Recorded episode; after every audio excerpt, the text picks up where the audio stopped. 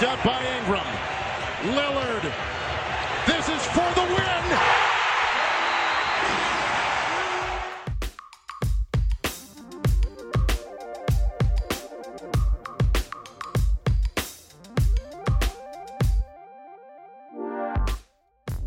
Salve, salve, amantes do basquete e ouvintes do For The Win. Bom dia, boa tarde, boa noite, boa madrugada e sejam bem-vindos a mais um podcast do For The Win. E dessa vez, como na semana retrasada a gente analisou as surpresas da temporada, né? Os times que, que estão tendo campanhas acima das expectativas, hoje vamos ter que fazer a o equilíbrio, né? O yin yang e analisar também as decepções da, da temporada, aqueles times que não estão rendendo tanto quanto podem, estão abaixo das, das expectativas que foram previstas ou que sofreram por alguns problemas nessa temporada tão atípica, alguns problemas com Covid, com lesões, enfim, vamos analisar aqueles times que, que acreditamos ser está abaixo do esperado. E para isso hoje vai ser uma dupla. Hoje o podcast aqui vai ser formado por eu e por meu companheiro de live, que agora está estreando nos podcasts, Gabriel Magalhães. Seja bem-vindo ao seu primeiro podcast, Gabi. Fala galera, estou muito feliz de estar aqui também, né, participando desse podcast, que, como o Neto sempre fala, que eu sempre estou nas lives, mas agora estou no podcast, e é isso, vamos falar sobre as, decep... sobre as decepções, né, que tem muitos fatores para ser decepções, e a gente vai tentar aqui analisar da melhor forma possível por que, que essas franquias estão decepcionando a gente. Exatamente. E nessa temporada acho que tem até um número bom de franquias que estão estão decepcionando, né? Várias franquias que, que a gente esperava ter uma temporada boa e estão aquém do esperado.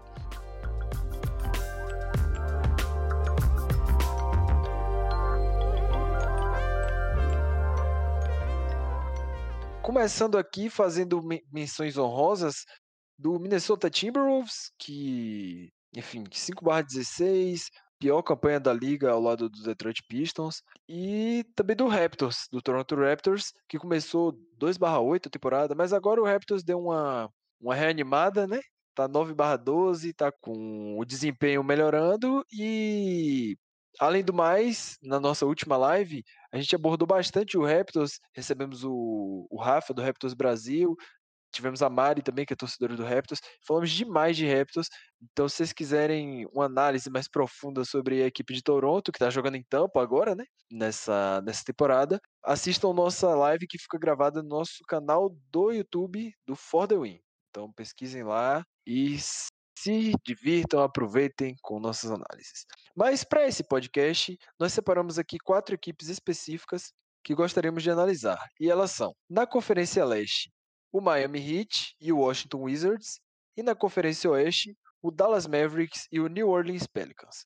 Vamos, a partir do. Conforme a temporada for caminhando, vamos analisar mais equipes que podem estar decepcionando, mais equipes subestimadas, superestimadas. Enfim, não vai faltar conteúdo. Vamos dar início então às nossas análises, Gabi, com o Miami Heat, o atual finalista da NBA que perdeu as finais para o, Lakers por 4 a 2 e, enfim, surpreendeu todo mundo com aquela corrida na bolha, é, eliminando o, o Bucks, que era o, o favorito no leste, eliminando o Celtics na final de conferência, varrendo o Pacers, aquele time que surpreendeu todo mundo nessa temporada está surpreendendo também, mas negativamente, com uma campanha muito ruim de 7 vitórias e 14 derrotas, apenas 33% de aproveitamento e um recorde pífio na conferência de 4 vitórias e 11 derrotas. É, quais são as principais razões, Gabi, para esse hit estar tendo um desempenho tão aquém, um desempenho um resultado tão aquém do que a gente espera? Não, é o Miami Heat, na minha opinião, talvez ele seja a franquia que mais na, na questão de expectativa e realidade é, atual, né, ele seja que mais decepcionou no sentido de que a gente viu a temporada passada e a gente esperou, pô, depois dessa arrancada em playoff, né, e um time bastante sólido com uma rotação bem boa, a expectativa era a melhor possível, né? Muita gente pensando, será que eles vêm para fazer de novo, no mínimo o que eles fizeram, né? Ou se não chegar numa final de NBA por conta do surgimento do Brooklyn ou da melhora do Milwaukee, mas sabe, ser um contender, que era que assim, apesar de tudo, a gente não esperava talvez que chegasse na final da NBA, Mas o time do Miami Heat, com o Jimmy Butler e com o Eric Spoelstra de técnico, a gente sempre vai esperar um contender, né? E foi o que aconteceu na temporada passada.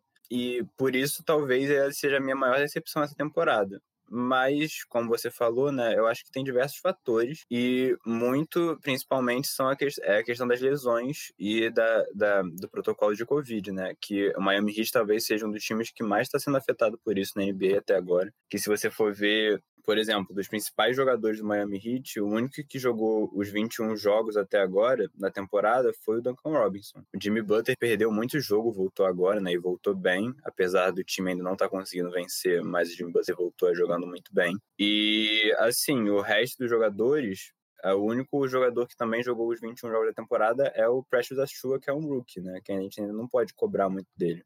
E aí é aquilo, né? Por exemplo, o Tyler Hero é um, é um jogador que ficou muito na mídia, até no Twitter, porque muita gente, né, nessa, nesse rolo de troca de James Harden, o Heat era um dos cotados, mas muita, muito torcedor do Miami, tanto aqui no Brasil quanto lá nos Estados Unidos, achava que não valia a pena fazer um pacote que envolvesse o Tyler Hero. E ele ainda não está entregando aquilo que se espera dele, né? Aquilo que ele jogou talvez na final de conferência contra o, o Boston. Então, assim, eu confio que, assim como o Toronto, esse time possa dar a volta por cima. E o Toronto está é, dando ainda, né? Mas, assim, é um, são trabalhos muito consistentes, né? Que é aquilo, talvez sejam duas das franquias, né? Já trazendo o Toronto também, que você botou na menção honrosa, que tem uma cultura implementada, né? É uma cultura muito, muito forte. A do Miami nem se fala. E com o Eric Spoelstra, que é um técnico já aprovado, vencedor, e que sabe fazer ajuste. E o Jimmy Butler voltando agora com o elenco de apoio que ele tem, né? Que Godala, Dredic, Duncan Robinson, o próprio Tyler Hero, que vai melhorar provavelmente. O Kendrick não é um jogador que se provou na temporada passada como um jogador útil para uma rotação de temporada regular de um time sólido. E tem o fator de também de. Eu acho que se esse time estivesse no Oeste, seria bem mais difícil recuperar por conta dos adversários, né? Os times que o Miami enfrenta, querendo ou não, são mais. É mais, é mais fácil, menos difícil de recuperar. Esse início que é difícil, é uma decepção com certeza, mas é algo que pode se reverter. Exato. E como você falou, o Heat sofreu demais com lesões. É um time que a gente espera que possa dar a volta por cima, ter seu desempenho melhorado e chegar aos playoffs, tem tudo para isso. E principalmente quando tiver saudável, porque acho que o principal problema do Heat é profundidade, cara. Eles tiveram que dar muitos minutos pro Max Truss, pro Gabe Vincent, já colocar eles na, na rotação. Agora acabaram de perder o Avery Bradley por três a quatro semanas. Bradley que jogou só 10 jogos nessa temporada. E eles estão sentindo falta também do Jay Crowder, né? Que saiu na free agency eles trouxeram o Mo Harkless para substituí-lo e nem de longe tá, tá tendo o mesmo desempenho, nem defensivamente, muito menos ofensivamente. O Mo Harkless, nem na rotação mais ele tá, tá machucado. No, nos poucos minutos que ele entrou em quadra, entregou só um mísero ponto por jogo. E, enfim, claro que o impacto dele é além das estatísticas, mas um desempenho muito baixo nessa temporada e eles tendo que recorrer bastante aos, aos serviços do Akiwa, né, que é o rookie, e ele jogou todos os jogos, mas em alguns teve que ter uma minutagem maior, em outros nem tanto, porque o time estava com o Linick, teve que jogar outros com o Myers, Myers Leonard, que também só jogou três jogos. Então, acho que o problema do Hit está sendo essa profundidade, que os jogadores do fundo do banco entregam tanto e aqueles jogadores de rotação que foi o que levou basicamente o Heat a chegar nas finais da NBA temporada passada, que era a profundidade, a toda a versatilidade defensiva que o Heat tinha. Acho que sem o Crowder, sem o Bradley agora, eles acabam perdendo um pouco disso. E o Dragic está dividindo minutos com o Nan na rotação, mas nenhum dos dois são exímios defensores. E, enfim, acho que o Hit, apesar do Drag ser um, um, bom, uma boa presença de, de, veterano, acredito que o Hit precisa de, de mais versatilidade, de mais profundidade, que eu acho que é o que eles estão sofrendo mais, tanto na defesa quanto para para ajudar ali o Hero e o Butler no ataque. Acredito que eles estão bem servidos de arremessadores, mas falta falta mais versatilidade e principalmente na defesa de perímetro. E um cara que está se sobressaindo em meio a essa bagunça do Hit, essa bagunça não, mas em meio a essa instabilidade que o Hit está vivendo, é o Ben Adebayo, que para mim, já falei várias vezes que eu considero ele o melhor jogador do Hit. Acredito que ele está tendo o melhor ano da carreira, está entregando 20 pontos por jogo, expandindo mais o jogo dele, sendo muito mais versátil ofensivamente, tá jogando mais no high post, tentando mais arremessos, jogando mais fora do garrafão e sendo um excelente facilitador de jogadas, entregando quase cinco, quase não, mais do que cinco assistências por jogo.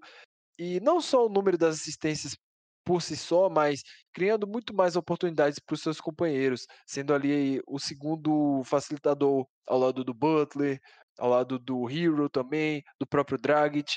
Então, acredito que é importantíssimo para ele ter essa evolução. E eu já esperava ele tendo bons números, mas acho que ele está me surpreendendo. Já era um excelente jogador defensivamente, muito versátil. E, enfim, um jogador que impacta muito mais do que os números dele, né? E acredito que tendo Bam, tendo Butler, o Hero, que ainda está se desenvolvendo, está no seu ano de sophomore. Acredito que o Pat Riley vá fazer modificações nesse time também, seja pela free agency, seja sendo ativo nas trocas. O Pat Riley deve melhorar pelo menos a profundidade desse, desse time do Heat e deve adereçar algumas, algumas deficiências que esse time tem. Acredito que eles devem chegar nos playoffs sim. Acho que não vão ameaçar muito a mando de quadra, né? Acho que vão ter que ser underdogs mais uma vez, vão ter que ser joga como zebras. Mas acredito que o Heat tem potencial sim para entrar nos eixos e chegar nos playoffs. Mas isso vai depender de um time saudável e de movimentações no elenco. Acredito que com esse elenco o Heat não vai não vai fazer muito barulho nos playoffs não. Mas enfim, Pat Riley tá aí para mostrar que que tá sempre ativo e o Heat pode ser um perigo aí depois que, que se acertar. Só uma, só uma coisa mais, né, sobre o Heat é, é, o fato também do time estar tá perdendo alguns jogos assim, é muito porque você falou da temporada de Baio, né, que é realmente espetacular. Ele fez um jogo contra o Brooklyn recentemente, acho que já era com o Brooklyn do Big Three, ou se não, foi antes do, do jogo com, com o Kyrie. Mas é, que ele tá fazendo a temporada da vida dele realmente, só que você mesmo falou que você acha que ele é o melhor jogador do Heat, eu concordo. Só que tem alguns jogos que aí vem o Jimmy Butler e assume essa responsabilidade. Só que tem times, por exemplo, o Golden State começou mal. Só que tem jogos que o, o Curry ele vai lá e ganha o jogo pro seu time. Eu vejo né, nesse hit uma, uma coisa que para esse time funcionar precisa de todo mundo junto e funcionando muito bem, porque a, o Adebayo ainda não é um cara que vai tipo ganhar jogos sozinhos regularmente, se é que você me entende. E o Jimmy Butler ainda também nunca foi esse jogador na carreira, né? Ele já se mostrou muito bom em playoff, com certeza. Mas ganhar jogo sozinho, que é uma, é uma característica assim de ganhar jogo sozinho, né? Não é sozinho, mas sendo o principal cara, é uma, é uma característica de super estrelas realmente. E aí é, eu acho que é isso que falta nesse time do Hit, que se, é, foi o que você falou, se não tiver todo mundo saudável, não anda. Exato, e a versatilidade e a profundidade deles foram a principal característica que fizeram eles chegar tão longe na temporada passada, né? E, enfim, eu, eu acredito que melhor jogador e franchise player, eu, acre, eu acreditava piamente que os dois tinham que ser o mesmo jogador. Só que esse hit acho que tá mudando um pouco minha concepção disso, porque para mim, o melhor jogador deles é o Ben, mas o franchise player é o Butler. E talvez a ausência do Butler, né, 12 jogos, explique por que o Heat tá com a campanha tão ruim, né? Não, com certeza. E é isso. Eu entendi o que você falou muito no sentido também, porque eu acho que o Jimmy Butler, ele tem essa vibe de franchise player, né? Às vezes ele não... É, se você for ver as médias dele, eu acho que talvez ele nem brigue para ser All-Star esse ano, mas ele é um cara que nos playoffs a gente viu o que aconteceu, né? Nos playoffs ele foi franchise player, ele que fez a série com o Lakers ir para mais longe do que talvez deveria até ter ido. Então, realmente, e é isso, quando eles estiverem juntos, aí vai ser realmente muito difícil do Miami não voltar para a zona de classificação para os playoffs. Agora vamos analisar o Washington Wizards, o time que fez a troca mais seis por meia dúzia da história da NBA, que foi John Wall por Westbrook, dois contratos gordíssimos e, enfim, dois jogadores que não rendem mais tanto quanto rendiam. E para mim o melhor jogador da troca era o Westbrook, mas nessa temporada tá sendo o Wall, viu? Porque o Westbrook tendo uma temporada muito ruim, muito ruim mesmo, apesar de ter números relativamente bons. Cara, se você parar para ver um jogo do Wizards, além do field goal dele ser péssimo, 41% para um jogador que tem o volume de arremessos que ele tem, você vê que o Westbrook tá sempre sempre matando o ataque, sempre aquele ball hog que acaba segurando o time em algumas vezes, muitas vezes desligado na defesa, e isso influencia demais. E o Wizards que está sendo marcado nessa temporada por ser basicamente uma prisão para Bradley Beal, porque ele está tendo a temporada da vida 35 pontos por jogo. Diversas vezes é, a gente vê o Bill entregando 40 pontos, 50 pontos, chegou a ter um jogo de 60 pontos nessa temporada, 35, enfim, vários jogos que o Bill se destaca e o time perde, porque falta ajuda, falta jogadores para contribuir e ajudar o time a vencer jogos. O Wizards atualmente está com a campanha de 5/13, cinco vitórias e 13 derrotas. E as vitórias foram bem suadas. Venceram o jogo do Nets, apertadíssimo. Dois jogos do Nets, na verdade, muito apertados. Eu acreditava neles pegando ali uma seed 7, seed 8, mas acho que eu identificava os problemas de falta de profundidade, mas cara, acho que tá sendo mais do que isso, viu? Principalmente com o Westbrook jogando do jeito que tá. Mas enfim, Gabi, você acredita que o Wizards tem capacidade de reverter isso tudo e fazer algum barulho nos playoffs? E quais as razões que você enxerga para o Wizards estar tendo esses, esses problemas no começo da temporada? É, vamos lá. O, um, um dos é, sobre o que você falou de expectativa com, com o Wizards também, eu apostava, porque o Leste tem aquele Big Six dele, né? Que são as seis forças que já estão lá brigando há um tempo, e a minha aposta para ser a sétima vindo agora seria o próprio Washington Wizards, né? Porque o Westbrook veio de uma temporada que, apesar talvez os playoffs não terem sido ideal, ele veio de uma temporada muito animadora, que ele conseguiu jogar muito bem num time com o Harden, né? Conseguiu ter um protagonismo ali, fazendo uma temporada ótima, foi ao Star. E no, o final da temporada regular dele era bem animador, tinha jogo que ele estava ganhando para o Houston em vez do Harden. E com o Bradley Beal, que a gente já sabe que o Bradley Beal pode fazer há um tempo, né?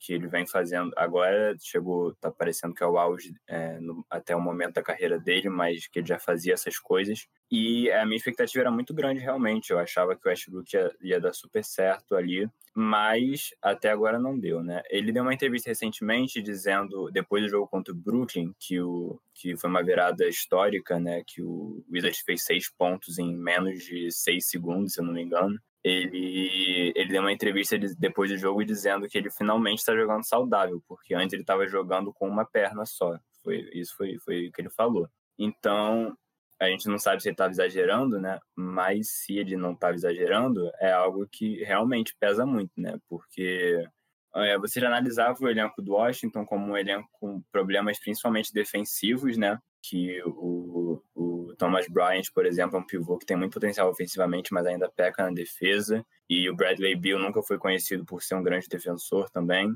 Então, isso a gente já sabia. Era, era algo parece que muita gente comparava talvez com o Atlanta também, que a gente sabia que o Atlanta teria problemas defensivos, mas que talvez o ataque superasse isso. E o fato de não ter o Westbrook 100%, ele, isso já ajuda muito a, a entender por quê, né? Porque o Westbrook era a novidade, era o ponto novo que poderia fazer esse time do Washington engrenar de novo, né? Então, eu acho que é isso. O Bradley Bill já disse que não quer sair, né? Apesar de a gente fazer campanha para o Free Bradley Bill, né? Para ele para uma franquia que realmente merece ele.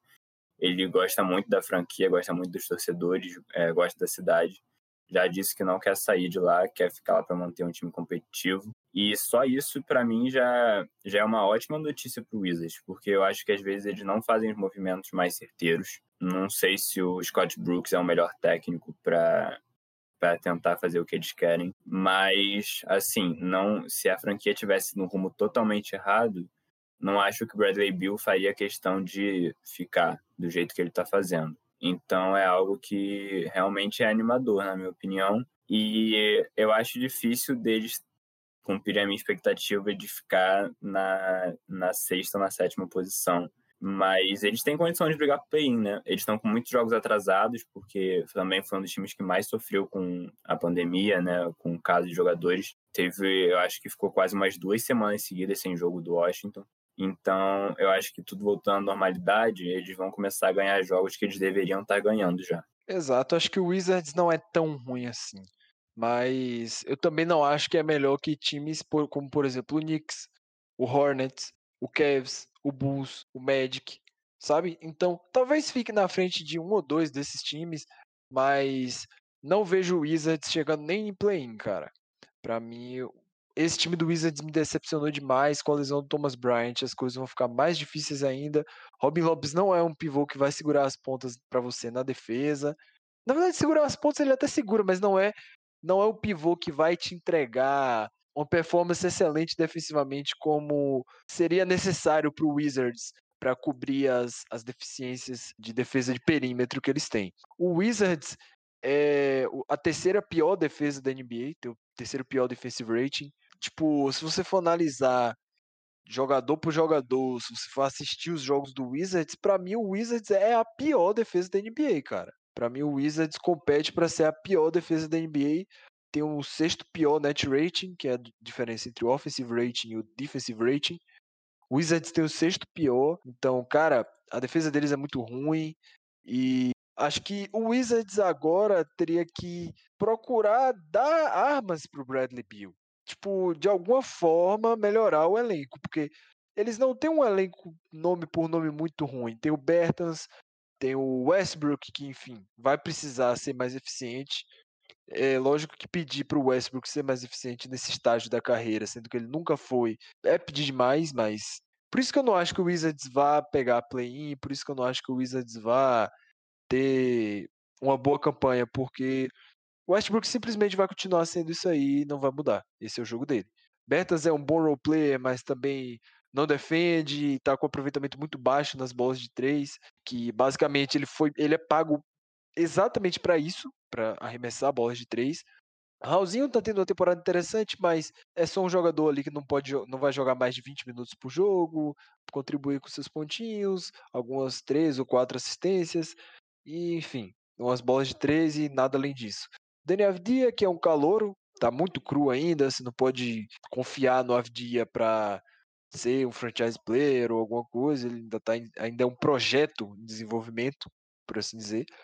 E, enfim, acho que se o Bill não for trocado, vai ser isso aí, vai ser um ano da carreira dele, tendo números bons em um time ruim.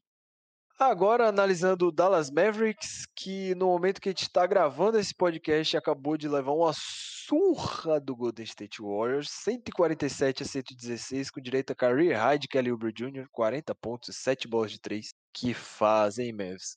O Mavs que vem sofrendo demais com lesões. Pode ver que todos esses times que a gente citou, tirando o Wizards, eles estão sofrendo com lesões ou estão sofrendo com com o Covid, porque o Mavs sofreu demais com isso, o Porzingis ficou de fora do começo da temporada, o Josh Richardson perdeu alguns jogos, Maxi Kleber também. Só que eu acredito que pelo time que o Mavs tem, era para eles estarem em uma posição melhor do que estão agora por ter um futuro Hall da Fama no Luca. Sim, eu já coloco ele, ele nesse patamar. Apesar dele estar tá sendo um pouco mais ineficiente no seu jogo ofensivamente, tendo uma baixa porcentagem nos arremessos de três, só que, tipo, o ineficiente que eu falo é comparado com padrões Luca Doncic, entende? Ele continua tendo praticamente média de triplo-duplo, continua sendo basicamente todo o ataque da franquia, só que esse é o problema. É, o Jay Rich é bom, mas ainda é muito inconsistente. O Jalen Brunson ajuda ofensivamente, mas defensivamente peca um pouco e não é o cara que vai carregar seu ataque. O Porzingis eu acho que cada vez mais está se concretizando como uma terceira estrela. Vai ser o jogador que vai ser ali seu suporte e carregar seu time na, não na ausência do Luca, mas que vai ser aquela segunda estrela mesmo, como por exemplo o Anthony Davis é para o LeBron. Não acho que o Porzingis é esse cara. E os outros caras que o, o Mavis pode confiar são, na maioria deles, deles calouros ou jogadores ali mais de fundo de rotação, como Trey Burke, que ofensivamente ainda quebra um galho, mas defensivamente sofre demais. Dorian Finney-Smith, que ao contrário, ofensivamente ele é mais um spot-up shooter. E o Mavs está tendo baixas porcentagens de arremesso de três pontos, que foi o que carregava eles na temporada passada. Eles tinham um bom aproveitamento, um alto volume de jogo, um ataque historicamente bom, comandado pelo Stephen Silas, que saiu, e isso impacta demais também, que agora ele está no Rockets. E, enfim, o time do Mavs, no geral, o, o desempenho do ataque caiu muito. E eu acho que essa é a principal razão pela, por essa queda de desempenho e recorde do Mavs, apesar do Luca ainda ter números extraordinários. Gabi, o que, que você que, que você acredita que seja? Você concorda comigo? O que, que você acredita que seja a, a razão do Mavs estar tendo esse começo devagar, esse começo ruim? E quais suas expectativas? E qual a solução que você acha que eles devem. No que, que eles devem mexer para melhorar o desempenho e ter melhores resultados? Não, é, eu concordo totalmente com você, tudo que você falou, acho que está certinho.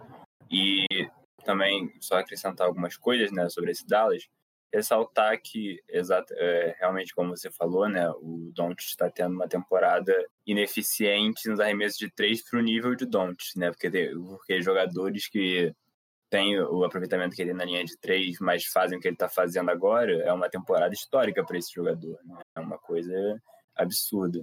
Mas o, o padrão que ele já alcançou no segundo ano dele, a gente espera sempre mais, né? E acho que ele está tendo uma temporada que não é absurdo dizer que ele vai ser é um All-Star titular, né, e que vai estar tá no top 5 para MVP. Não é nada absurdo. Mas é aquilo, né? O time ano passado funcionou e funcionou na medida do possível, né? Porque acho que terminou em sétimo, ainda era um time muito inconsistente, muito por conta do conjunto também. E foi o que você falou, todos os times que a gente está citando aqui sofrem muito com esse problema de, de lesão e de Covid, e o Dallas foi um que sofreu muito porque o principal movimento nessa off-season do Dallas foi a troca entre o, o Jay Richardson e o Seth Curry, né? O Seth Curry era o, era o jogador que em muitas noites ele era a segunda opção ofensiva, quando o Porzingis não estava bem, e aí o Don't soltava a bola para ele no perímetro e ele matava quase sempre. É, tinha jogo que ele fazia 25 pontos, e ficou uma dúvida muito grande quando ocorreu essa troca, porque a gente sabia que o Josh Richardson era um jogador que sabe chutar bola de três, né? No Philadelphia acabou não rolando muito, mas também por conta do encaixe. Né? No Miami já deu para ver isso. Mas que realmente era uma adição defensiva muito boa, que a defesa era o principal problema do Dallas na temporada passada. Só que agora o cenário inverteu.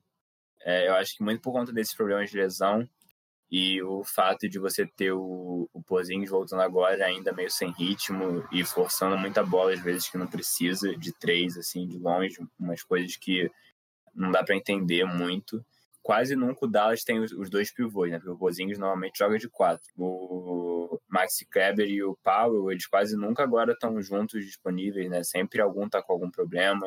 E outro fator que eu ia citar também é o calendário, né? O calendário, como, todo, como a gente sempre fala, o Oeste é um banho de sangue. Não, tem como. Tem 13 times que você vê um potencial para brigar pro playoff. O Dallas teve back-to-back -back contra o Utah, naquela sequência do Utah teve jogo com o Denver, aí depois teve um back-to-back -back contra o, o, Phoenix, e agora pega o Warriors, aí vai pegar o Warriors de novo amanhã, outro back-to-back. -back. Então, assim, é uma. O Oeste realmente, os times que você mais enfrenta são times muito bons, né?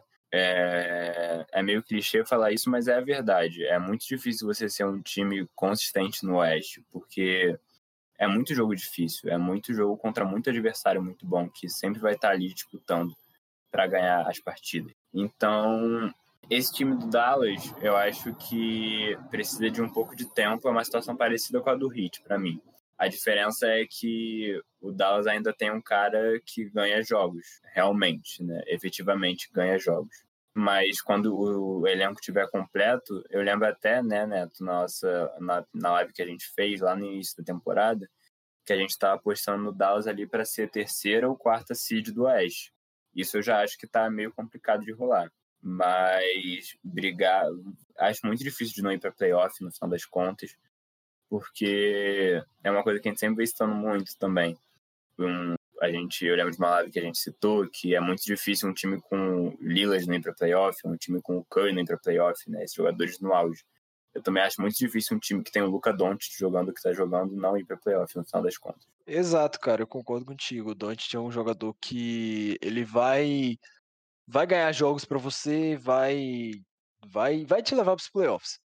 Porque esse time do Mavs é é um time bom, só que o que ele sofre ainda, o que vai acabar, mesmo que eles vão para os playoffs, eles não vão muito longe, é defesa, porque se você for analisar, os dois bons defensores mesmo que o Mavs tem é o Josh Richardson, que não tá, tendo, não tá nem jogando consistentemente, na verdade, perdeu oito jogos, nove jogos nessa temporada, e o Dorian Finney-Smith, que também, os dois têm 13 jogos cada um, e os dois são jogadores ali mais de perímetro. E o Mavs não tem um, um big versátil. Tem o Willie Collins que protege o aro bem, mas basicamente é isso. Eles não têm. Falta ainda defensores, falta um cara que possa defender guards mais baixos, falta um cara que possa ser mais versátil no pick and roll, nas ajudas. E, tipo, dois jogadores bons defensivamente numa rotação de 10, 9, 10 homens é pouco. Levando em consideração que Doncic e Porzingis não são excelentes defensores, e que Porzingis está muito mais lento depois que ele voltou de lesão, perdeu muito da habilidade defensiva que ele tinha, ele basicamente vai virar um protetor de aro e pode ser exposto demais no pick and roll. Então, é necessário o Mavs rodear esses jogadores de defensores versáteis que possam trocar a marcação, possam ajustar a defesa em zona, a defesa individual, que consigam exercer esse papel, porque o Mavs está tá sofrendo demais com isso, cara.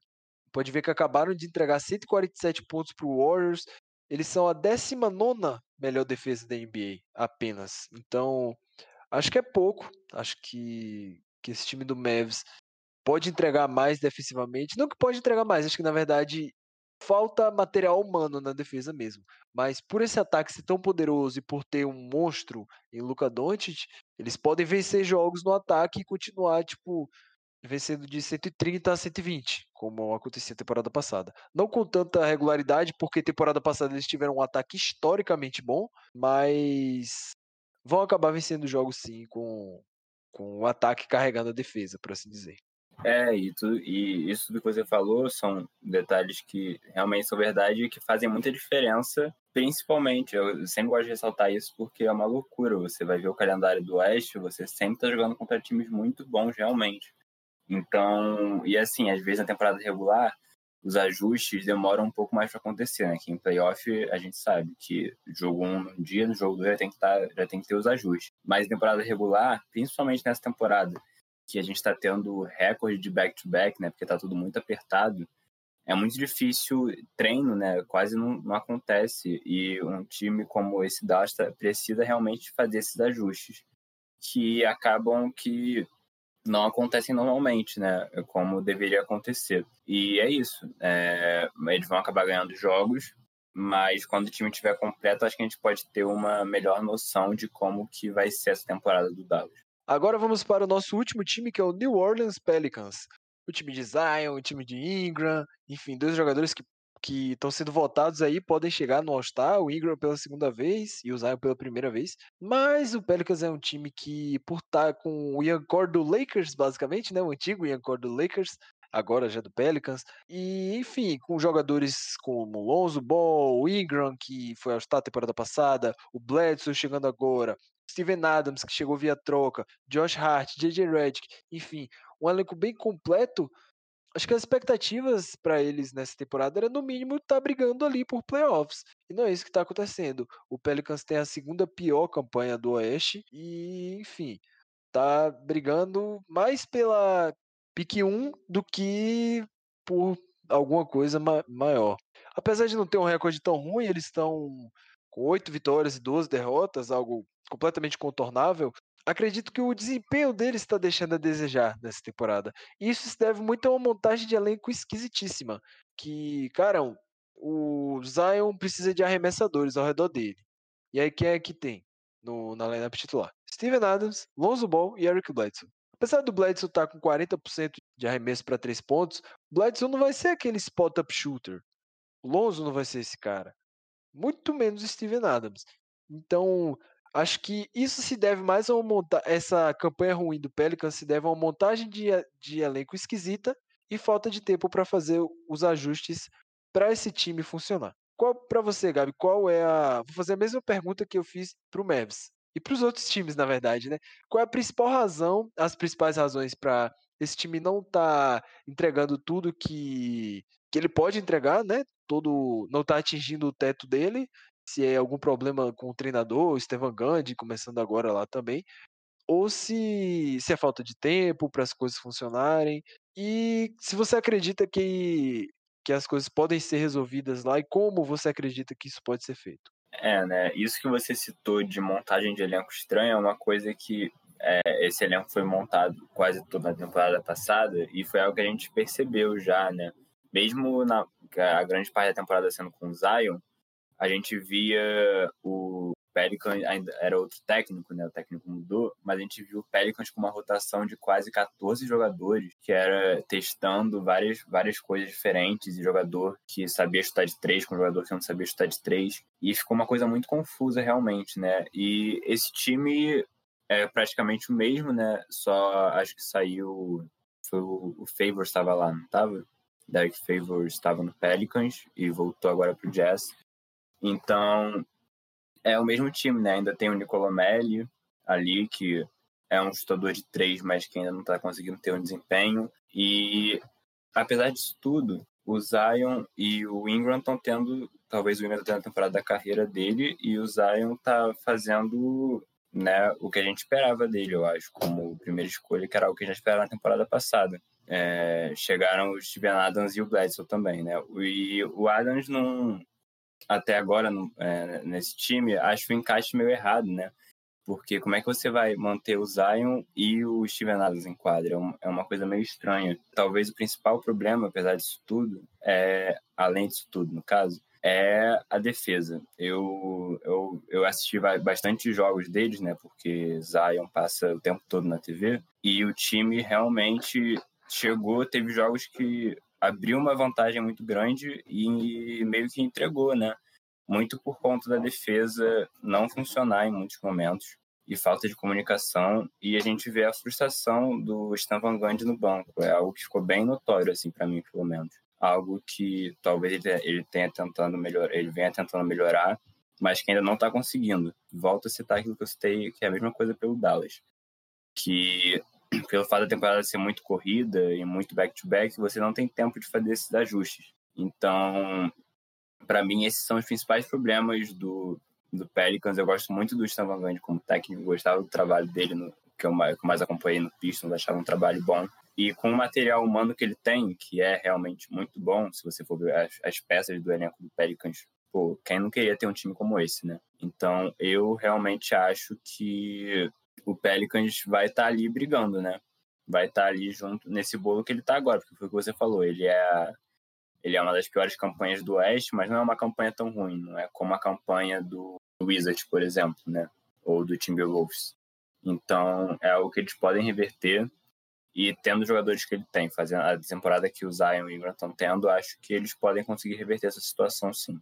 Acho que vai ser mais uma questão de encaixe mesmo para o Pelicans é, testar várias lineups até entender a que dá certo e a que não dá. E eles estão fazendo bastante isso. Então, em alguns jogos, o Kyrie Lewis está tendo minutos, Nicolo Melli, que foi uma boa descoberta né, na temporada passada. Nessa temporada não está tendo nem, nem de longe o aproveitamento que teve na última, mas é um jogador que pode espaçar a quadra, tem um bom encaixe com o Zion, tem ali o Josh Hart, o Jackson Hayes também. Então acredito que essa temporada vai ser muito de teste para o Pelicans.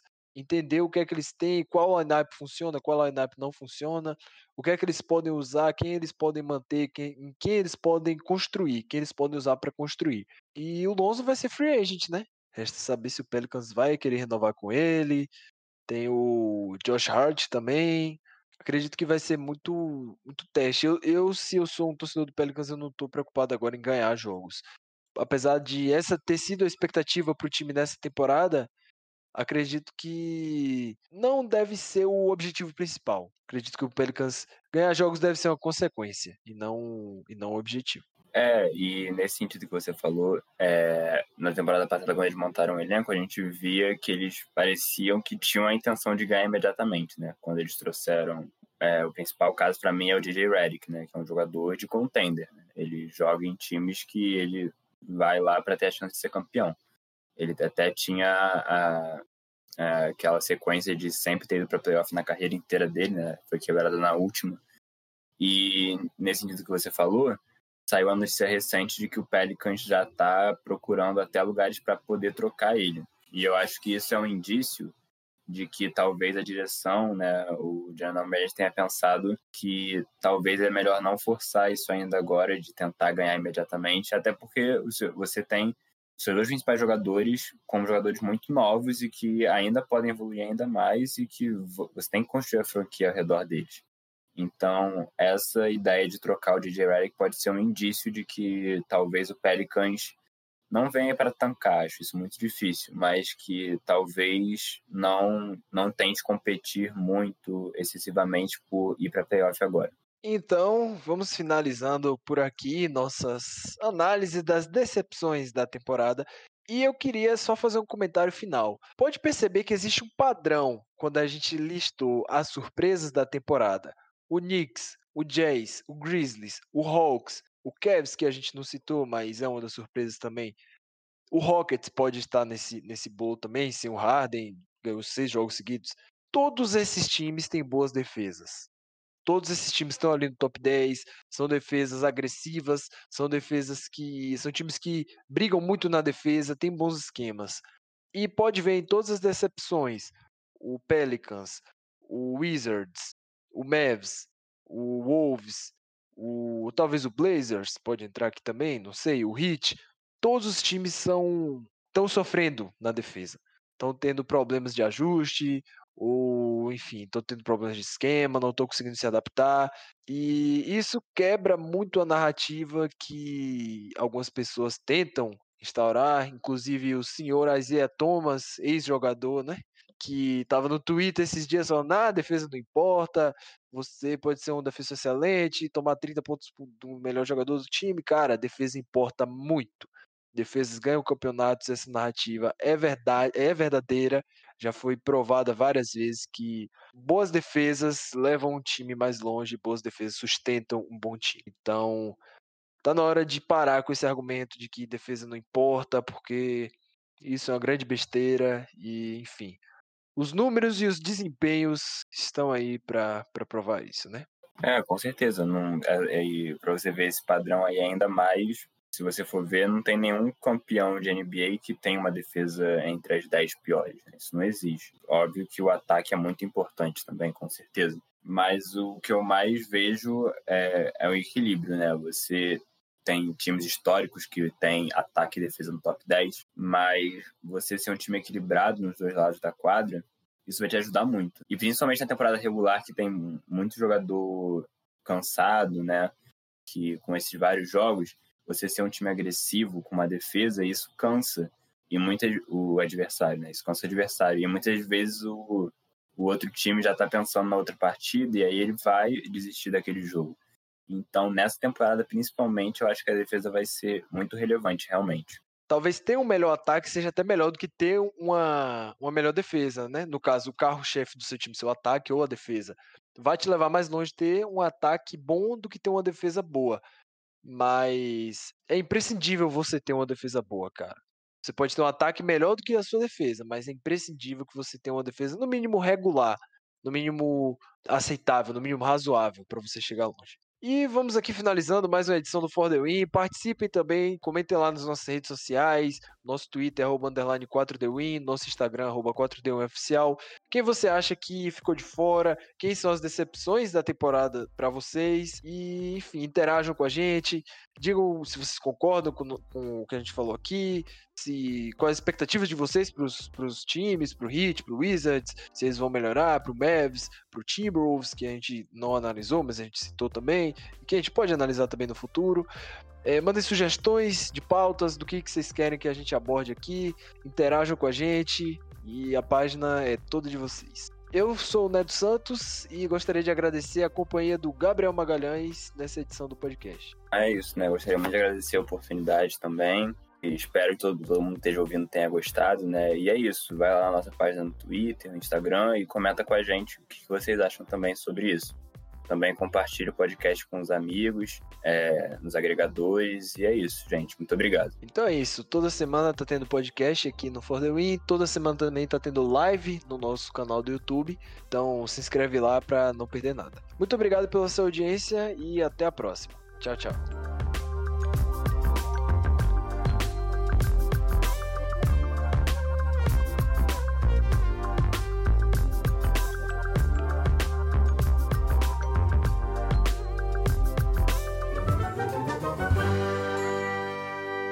Esse podcast foi editado por Hector Souza.